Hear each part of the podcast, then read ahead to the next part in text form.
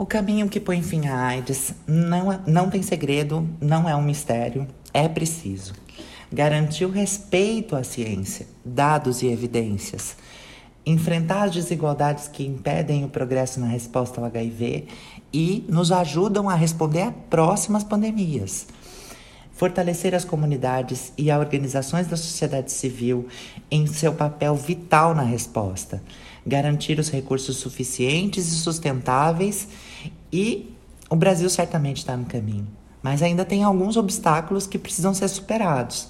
As desigualdades, o estigma e a discriminação que impedem que pessoas e grupos em situação de maior vulnerabilidade tenham o pleno acesso ao tratamento do HIV que salva vidas. Ao mesmo tempo, assistimos o movimento das casas legislativas, municipais, estaduais e até mesmo o Congresso Nacional apresentando legislações criminadoras e punitivas que afetam diretamente a população LGBTQIA, especialmente as pessoas trans, que são hoje a população mais vulnerável ao HIV em, esse movimento vai piorar ainda mais esse quadro e impedir o Brasil de alcançar as metas. Na prática, vai punir quem já é mais vulnerável.